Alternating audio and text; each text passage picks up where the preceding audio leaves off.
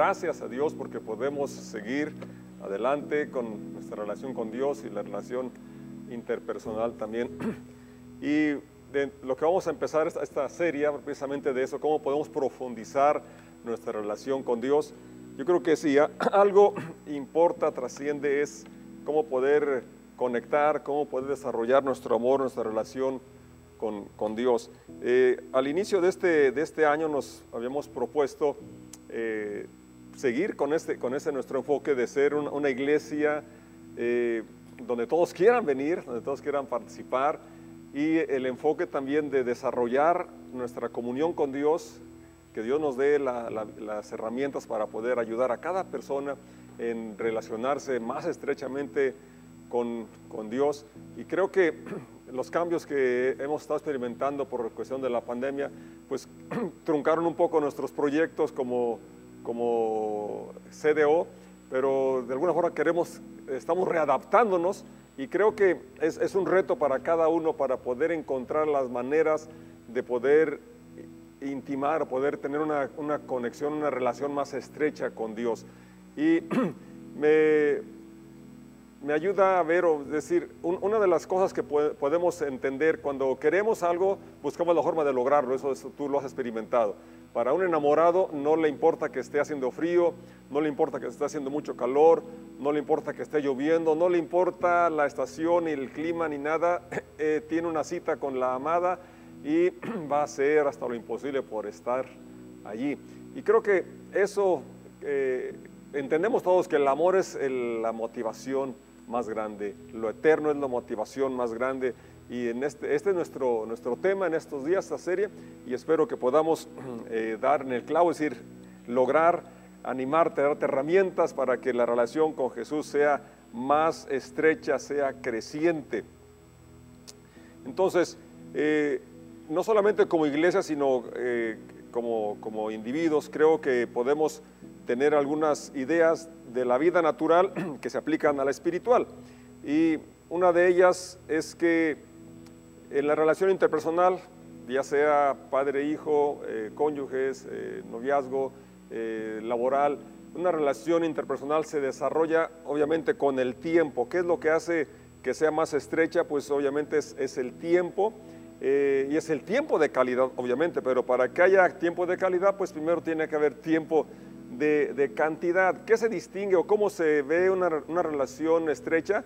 Pues hay confianza, hay apoyo, se disfruta estar juntos. Y creo que esto es real, es, exactamente eso es lo que pasa eh, en nuestra relación con Dios. Si tenemos más tiempo que invertimos para estar conscientes de su presencia, para desarrollar es, esa relación, pues podemos confiar más en Él, podemos depender más de Él, podemos sentir su apoyo, su presencia en cualquier circunstancia, cualquier situación. También podemos ver en el asunto del apetito, necesidades biológicas, necesidades físicas que tenemos. Tengo hambre y no me pregunto qué hago, sino que más bien busco dónde está la comida. Y como tenemos ese dicho, el que tiene hambre atiza la olla. Entonces, eh, pensando en eso, vamos a leer una porción de San Juan capítulo 6, del verso 30, que dice de la siguiente manera, si quieres que, que creamos en ti, le respondieron, muéstranos una señal milagrosa. Es interesante que si tú lees el capítulo 6, eh, empieza con el relato del, de cuando alimenta a cinco mil hombres y sus familias, y cómo aquí, cómo es la naturaleza humana. Acababan de ver un milagro tan grande como ese de la multiplicación de los panes, y ahora le dicen, muéstranos una señal milagrosa. ¿Qué puedes hacer? Después de todo, nuestros antepasados comieron maná mientras andaban por el desierto. Las escrituras dicen, Moisés les dio de comer pan del cielo. Jesús respondió, les digo la verdad, no fue Moisés quien les dio el pan del cielo, fue mi Padre. Y ahora Él les ofrece el verdadero pan del cielo, pues el verdadero pan del cielo es el que desciende del cielo y da vida al mundo. Señor, le dijeron, danos ese pan todos los días. Si estás escuchando, yo te, invito a que repitas conmigo esta frase del verso 34. Danos ese pan todos los días. Una vez más, danos ese pan todos los días. Jesús le respondió, yo soy el pan de vida. El que viene a mí nunca volverá a tener hambre. El que cree en mí no tendrá sed jamás. Pero ustedes no han creído en mí a pesar de que me han visto. Dice el verso 41. Entonces la gente comenzó a murmurar en desacuerdo porque él había dicho, yo soy el pan que descendió del cielo. Ellos decían, ¿acaso no es este Jesús el hijo de José? Conocemos a su padre y a su madre, y ahora ¿cómo puede decir, yo descendí del cielo? Verso 43, Jesús les contestó, dejen de quejarse por lo que dije. Nos vamos hasta el 47. Les digo la verdad, todo el que cree tiene vida eterna. Sí, yo soy el pan de vida. Sus antepasados comieron maná en el desierto, pero todos murieron. Sin embargo, el que coma el pan del cielo nunca morirá. Yo soy el pan vivo que descendió del cielo. Todo el que coma este pan vivirá para siempre. Y este pan que ofreceré para que el mundo viva es mi carne. Te damos gracias por esta lectura de tu palabra, gracias porque podemos estar atentos, podemos eh, meditar en ella y rogamos que con tu presencia, con tu espíritu nos ilumines, nos des tu entendimiento, tu comprensión y sobre todo un apetito, un hambre, una sed de conocer tu voluntad, tu propósito y tu persona. En el nombre de Jesús. Amén. Amén. De recién casados, mi esposa y yo nos propusimos que no pasaría ni un día sin que tuviéramos un devocional juntos, una lectura de la, de la, de la Biblia. Y en una de esas ocasiones estábamos leyendo precisamente el capítulo, el capítulo 6 y leíamos eh, unos versículos, cinco versículos cada uno, un párrafo cada uno. Y a mi esposa le tocó leer este, párrafo precisamente eh, donde menciona el Señor en el verso 48, yo soy el pan de vida. Y ya estaba cansada, mi esposa eh, es como las gallinas, se, tiene sueño bien, bien temprano, pero también se levanta muy temprano. Ya en la noche estaba muy cansada y en lugar de decir el pan vivo, dice soy el pan bimbo. Y bueno, nos, tuvimos un buen momento ahí de una risa sana, agradable. Pero creo que un propósito bueno es sí leer eh, forma constante, continua, pero también buscar el mejor momento donde podamos tener retención, poder tener comprensión y dejar que la palabra, la lectura de la Biblia pueda traer lo que, para lo que fue dada, para que creamos en Jesucristo y creyendo tengamos vida en su nombre. Y aquí precisamente Jesucristo aprovecha el capítulo 6, como dije, empieza diciendo, empieza relatando el milagro de la multiplicación de los panes y también estaban celebrando, eh, estaba la, Pascua por celebrarse, estaban en la fiesta de los panes sin levadura. Entonces, habían en todos ellos una, una idea muy clara de lo importante que es el pan para la subsistencia y de lo cual tú y yo estamos ya conscientes de la necesidad que tenemos de alimentarnos y por eso estaba haciendo esa, esa comparación de cómo el desarrollo de la vida natural, física, es eh, muy similar al desarrollo de la vida espiritual. Si queremos tener una vida, una vida espiritual eh, fortalecida, desarrollada, eh, una comunión estrecha con Dios, necesitamos el alimento espiritual. Y precisamente Jesucristo está aquí comparando cómo y, diciendo que Él es el pan el, pan de vida, el pan vivo. Y luego las personas que le estaban diciendo que querían una señal, decían, bueno, Moisés es una señal. Eh, durante 40 años eh, los, hebreos comieron maná del desierto, no tenían que eh, trabajar, cosechar, no tenían que este, estar, bueno, sí, quizás lo elaboraban de diferente forma, pero solamente tenían que levantarse cada mañana y recoger la porción que iban a comer para ese día, porque también sabes que estaba eh, así establecido que recogieran para cada día. No podían almacenar para otro día, porque si así lo, si juntaban de más, el, el, que sobraba se echaba a perder ya no podían utilizarlo al siguiente día. Cada día tenían el privilegio de comer pan o maná fresquecito. Aunque el séptimo día, el sexto día sí podían recoger el doble. Ahí vemos la intervención de Dios y sus principios también para enseñarnos en todo la necesidad del descanso. Bueno, entonces eh, dice el Señor, bueno, ellos comieron maná y sin embargo se murieron. Comieron maná y el verdadero pan del cielo no fue el maná que comieron allá durante el trayecto en el desierto, sino el verdadero pan del cielo, el que da vida, soy yo. Él dice, así, eh, yo soy el pan vivo. Y dice el verso 35, yo soy el pan de vida. El que viene a mí nunca volverá a tener hambre. Lo que satisface realmente nuestro espíritu, lo que nos da la fe, lo que nos da la confianza, es la persona de Jesucristo. Y obviamente para conocer a Jesucristo necesitamos ir a las Sagradas Escrituras, necesitamos leer el Evangelio, necesitamos conocer cómo actuó Jesucristo, lo que hizo, lo que enseñó y poder así entonces confiar en su poder creativo, en su poder redentor, en sus promesas que estaría con nosotros todos los días hasta el fin del mundo.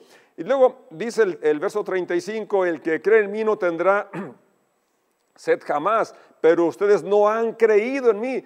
Fíjate cómo está centrado el Evangelio en creer. Y aquí el Señor no puede ser más enfático eh, que el pan eh, que es Él, es, viene a ser tuyo o alimenta tu espíritu, tu vida cuando podemos creer. Y esa, esa creencia o esa fe se traduce en confianza, se manifiesta en que confiamos en que Él es capaz de hacer todo aquello que ha prometido hacer.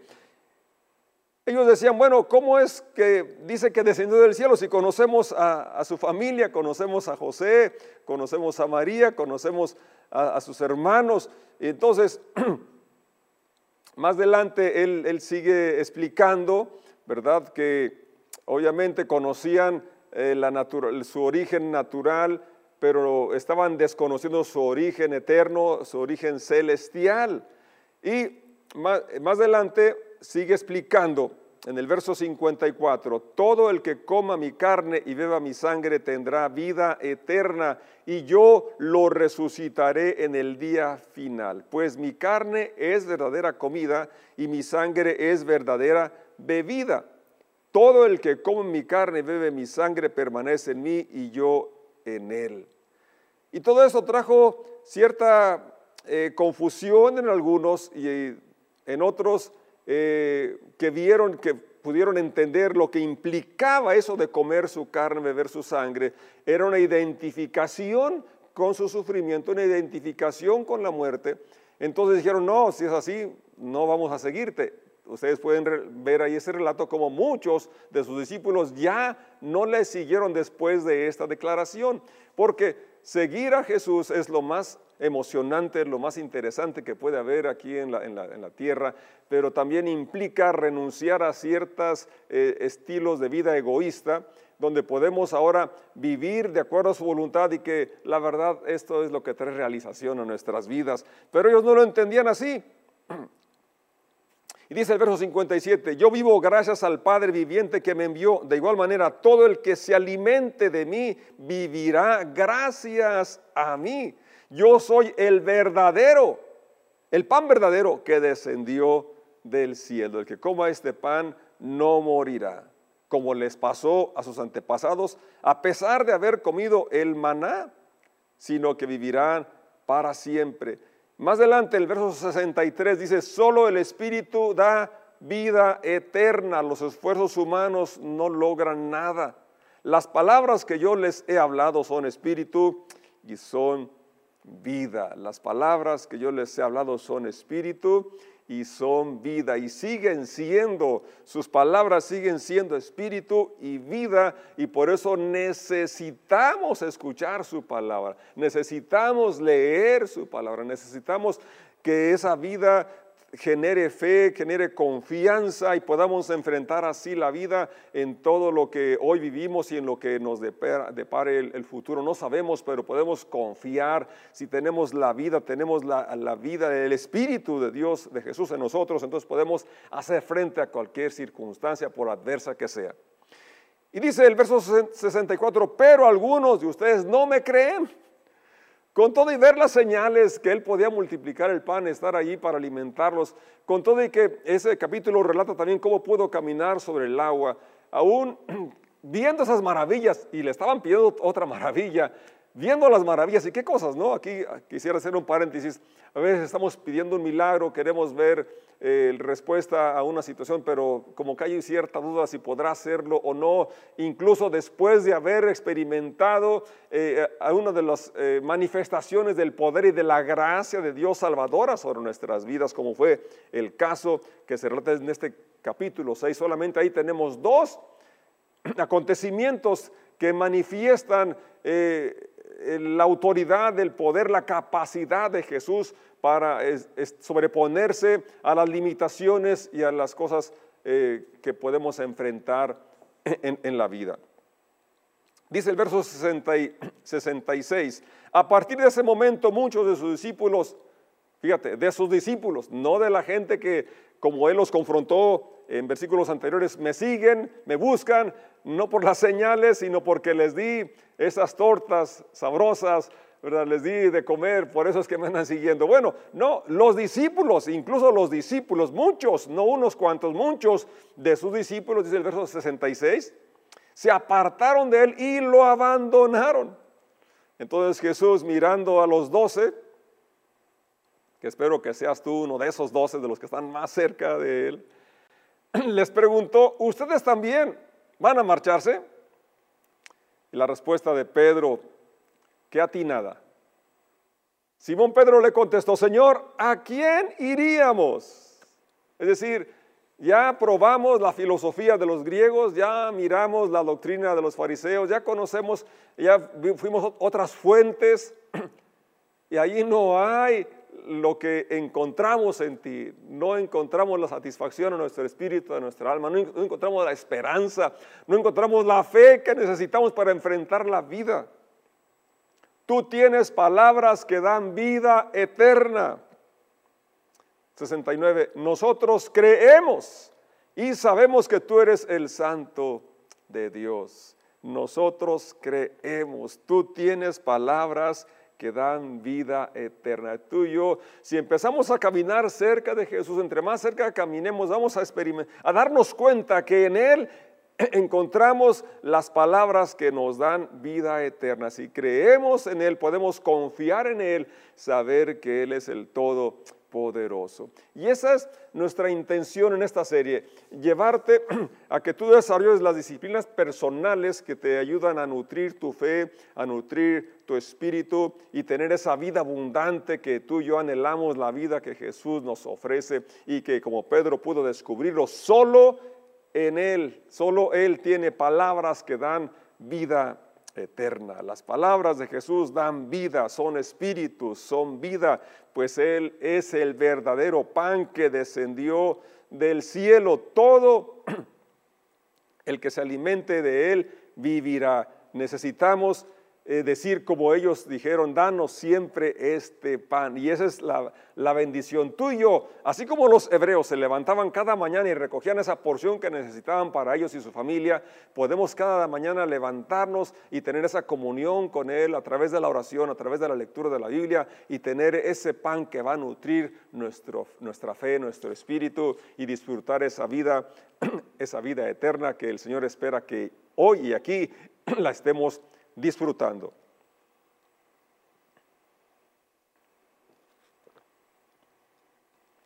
El verso 32 nos habla cómo Él nos ofrece el verdadero pan del cielo. Él nos ofrece eso que sacia, eso que satisface. El Señor Jesús está a nuestro alcance, está cerca de nosotros. Solamente tenemos que buscarlo. Y Él dice, si me buscan, me van a encontrar y me, lo, encontraremos porque le buscamos de todo corazón, de todo nuestro corazón. Entonces, si tenemos hambre, así como lo dije hace un momento, eh, y ese dicho tan popular, el que, el que tiene hambre atiza la olla y si busca a ver qué hay de comer, pues también nuestra, nuestro espíritu eh, tiene hambre de lo espiritual y qué, precioso poder levantarnos cada mañana y tener comunión con, con, Dios, tener comunión con Jesús en la oración y en la lectura de la palabra. Hebreos 11, 6 menciona que sin fe es imposible agradar a Dios. En nosotros hay ese, ese deseo, en el ser humano en general hay ese anhelo de agradar a la deidad, agradar lo divino. Y si conocemos a Dios en Jesús, queremos agradarle a Él. Y dice Hebreos terminantemente, sin fe es imposible agradar a Dios. Entonces, lo que Él busca en ti es fe. Y lo importante es que Él es el autor y consumador de la fe. Y como dijo Pablo en Romanos 10, 17, la fe viene por oír, el oír la palabra de Dios. Qué bonito que, que leas la palabra en voz alta. Y e, esto ayuda porque estás declarándola y además bendices a los que están cerca y se va a incrementar nuestra fe. Entonces, nuestro caminar con Dios, si conocemos que la meta de Dios, el propósito de Dios es labrar su imagen en nosotros, que nos parezcamos a Cristo, eh, es decir, que nuestro carácter sea semejante al de Jesús. Tenemos que visualizar a Jesús, conocer a Jesús y eso solamente leyendo los evangelios, leyendo la Biblia es donde encontramos el carácter, eh, la personalidad, cómo actuaba, cómo pensaba, cómo hablaba, qué hacía Jesús, qué enseñó. Entonces necesitamos tener la imagen para poder visualizarla y caminar hacia allá, dejar que eso ese carácter se manifieste en nosotros. Entonces, con leer la Biblia nos revela el carácter de Dios, el carácter de Jesucristo, nos habla de sus promesas, de sus eh, bendiciones, de, de todo lo que Él ha hecho por nosotros y lo que espera también que hagamos nosotros. Entonces, necesitamos leer la Biblia. Ahora, eh, también eh, en, lo, físico, ¿verdad? Pues no es comer por comer, sino que tiene que haber una dieta balanceada si quieres tener un cuerpo saludable. Y tienes también de forma sistemática ciertas horas para comer, para que, eh, pues, tener una vida ordenada. De hecho, eh, por el trabajo a veces se nos, se nos obliga a tener los horarios preestablecidos para desayunar, para comer, para cenar. Entonces, es también importante que tengamos un sistema de lectura eh, una forma eh, que, sea constante, porque nuestra, nuestro espíritu necesita también tener esa ancla, tener ese hábito de, alimentarnos y, tener una, forma de leer que sea sistemática, no nada más abrir a ver dónde eh, apunta el dedo, dónde abre la, el libro, sino tener una forma sistemática para tener un balance o una alimentación balanceada eh, en, el, en, el, asunto espiritual también. Entonces, el, el, punto aquí es que si queremos agradar a Dios, necesitamos tener fe. Porque sin fe es imposible agradar a Dios. Y que la fe se incrementa al leer, según Romanos 10, 17. Jesucristo dijo en una ocasión, cuando aquel centurión pidió que fuera para sanar a, su siervo, eh, él, habló de que ya estaba, iba a ser sano y él, dijo, no vayas, es decir, yo voy a sanarlo. Dice, no, solamente di la palabra, porque yo soy un hombre bajo potestad y digo a este ve y va. Y dijo, Señor, una expresión que él se maravilló de que hubiera tanta fe en él, en esta persona, el, el centurión. Dice, ni siquiera en Israel he encontrado tanta fe. Entonces, lo que le gusta a Dios, lo que le agrada es tener esa confianza de lo que Él puede hacer, de lo que Él es. Y a la inversa también en Marcos 6 nos relata de que en ese lugar, en Nazaret, hizo pocos milagros, casi no hizo milagros por la incredulidad, se asombró de la incredulidad. Entonces se asombra de la incredulidad y se maravilla de la fe. Queremos agradar a Dios, necesitamos tener fe y la fe viene por oír la palabra de Dios. Nuestra fe se incrementa cuando cuando al estar escudriñando descubrimos, tú tienes esa bendición de puedes descubrir esos tesoros, esas bendiciones de la palabra de Dios y poder llegar a decir como dijo David, cuánto amo tu ley todo el día, es ella mi meditación. Y también experimentar eh, respuestas a la oración, eso incrementa tu fe. Cuando estás sirviendo y, estás mirando cómo Dios te puede utilizar, eso también aumenta tu confianza, tu fe en Dios. El Salmo, 100, el Salmo 19, quiero leerte unas, una porción de este Salmo, porque aquí habla de cómo encontraba estas bendiciones en la lectura. Dice, la ley del Señor es perfecta que convierte el alma, el testimonio del Señor es fiel que hace sabio al sencillo, los mandamientos del Señor son rectos que alegran el corazón, el precepto del Señor es puro que alumbra los ojos, el temor del Señor es limpio que permanece para siempre, los juicios del Señor son verdad todos justos, deseables son más que el oro y más que mucho oro afinado y dulces más que la miel y que la que destila de panal. Tu siervo es además amonestado con ellos.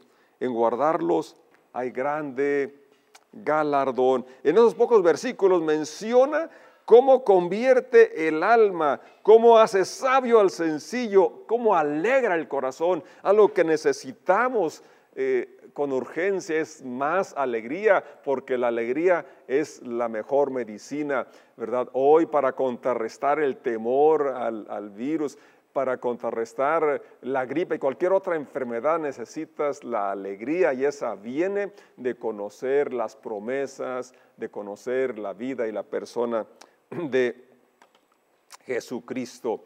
Entonces, para concluir, quiero darte algunos consejos prácticos de cómo, cómo leer. Eh, lo, más importante es amar al autor de las escrituras, amar a Jesucristo. Él dijo, de mí escribió Moisés. Cuando tú amas, eh, te deleitas en amar los escritos de, tu amada, de tu amado.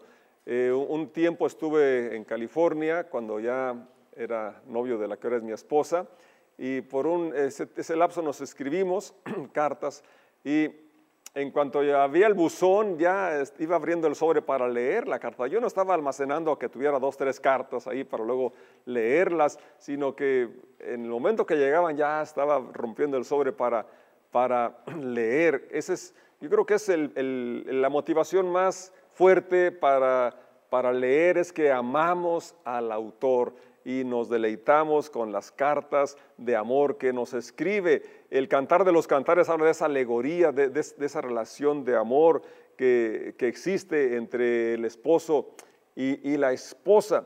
También Juan 1.12 menciona que los que le recibimos, eh, los que creemos en Él, hemos sido hechos hijos de Dios. Entonces el testamento es para los hijos, ahí está la herencia.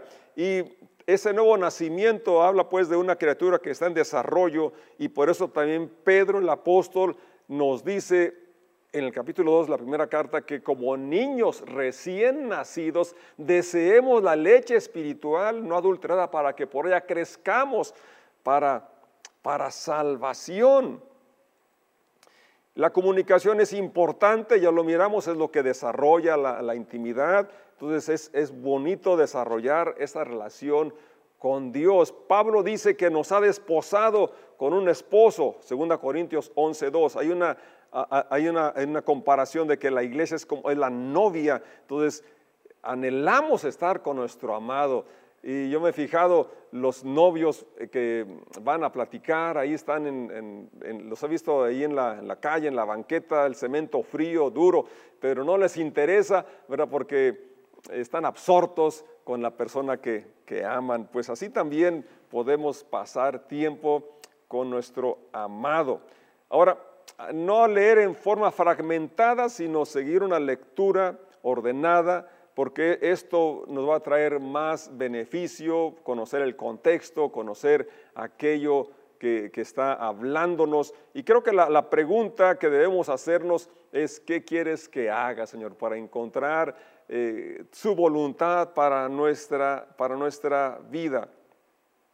También es importante usar el método inductivo, es decir, leer y ver qué es lo que nos está hablando esa, esa esa porción, ese pasaje de la Biblia y no eh, tratar de buscar frases, versículos para apoyar una idea, sino más bien, Señor, dame tu idea, dame tu mensaje, ayúdame a entender la intención de tu corazón al inspirar a este autor para escribir este pasaje y esto, ¿cómo se aplica a mi vida el día de hoy? Creo que esa es la parte más interesante. ¿Cómo lo aplico en mi día a día? Esto, ¿cómo me ayuda en mi relación contigo? ¿Cómo me ayuda en mi relación con, con mis semejantes, con mi familia?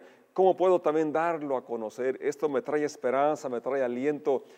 Eh, ¿Cómo puedo compartirlo? Dame la oportunidad para compartirlo. Esto nos va a ayudar a, poder sacar provecho de la, de la lectura aquello que leemos, practicarlo, es, la bendición más grande que podemos traer a nuestra vida. Esto va a nutrir nuestra fe, va a, animarnos a seguir escudriñando porque encontraremos tesoros y, diremos como el salmista, cuánto amo tu ley, todo el día es mi meditación. Es decir, aquello que leí y por eso es bueno en la mañana que durante el día podamos repasarlo, recordar esas palabras de aliento, de ánimo que nos dio, esa instrucción que nos dio, porque recordemos que las instrucciones del Señor van a ser para nuestro beneficio, porque Él quiere nuestro éxito, Él quiere que crezcamos en la relación con Él, Él quiere que seamos personas de fe, personas de optimismo, y eso lo encontramos al vivir una vida de una estrecha relación y dependencia con Él.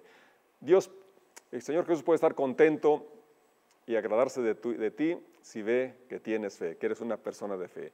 Y tú puedes tener fe si puedes leer la Biblia con esa sencillez, con esa humildad y dejar que ella revele, te revele el carácter de Jesús, te revele la vida de Jesús y, puedas, y podamos amarlo cada día más.